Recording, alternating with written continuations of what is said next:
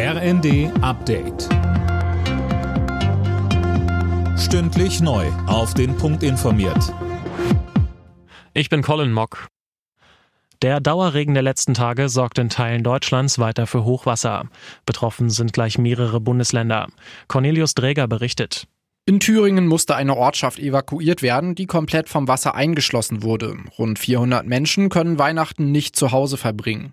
Auch in Niedersachsen, Bremen, Sachsen, Sachsen-Anhalt und NRW treten weiter viele Flüsse über die Ufer, sorgen teils für überflutete Straßen und vollgelaufene Keller.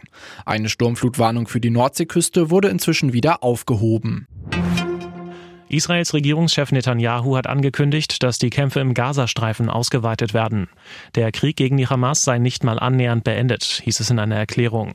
Gleichzeitig versprach Netanyahu, die von der Hamas gefangen gehaltenen Geiseln zu befreien. Psychische Krankheiten spielen bei Krankschreibungen in Deutschland eine immer größere Rolle. Im vergangenen Jahr waren Arbeitnehmer insgesamt 132 Millionen Tage wegen psychischer Probleme krankgeschrieben.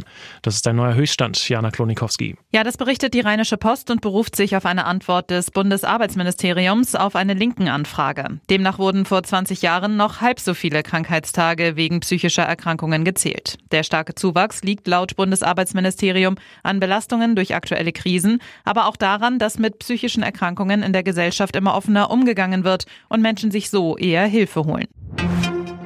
Das Weihnachtsgeschäft ist für den Handel in diesem Jahr eher enttäuschend gewesen.